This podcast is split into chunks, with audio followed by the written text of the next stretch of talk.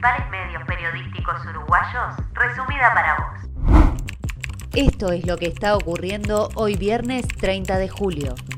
Agredieron a golpes de puño a una maestra en una escuela de Punta de Rieles. Por este motivo, el lunes habrá paro por 24 horas de la Asociación de Maestros en Montevideo.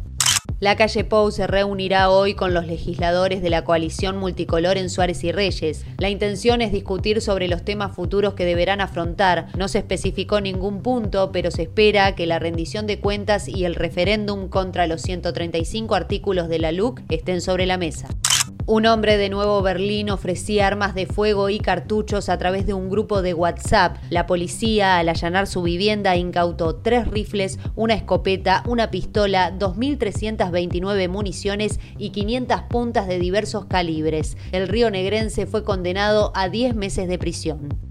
Uruguayos en los Juegos Olímpicos. Débora Rodríguez debutó en los 800 metros, estuvo a 70 centésimas de segundo de su mejor marca y clasificó segunda a las semifinales que se disputarán mañana sábado. También mañana a las 7 y 10 debutará Emiliano Laza en salto largo, su gran representación en Río de Janeiro 2016, donde accedió a la final y se posicionó sexto, genera gran expectativa. Hasta aquí las noticias de Uruguay al día. Nuestro podcast y no te pierdas la actualización de cada mediodía. Para este informe necesito información de Montevideo Portal, Subrayado y Ovación.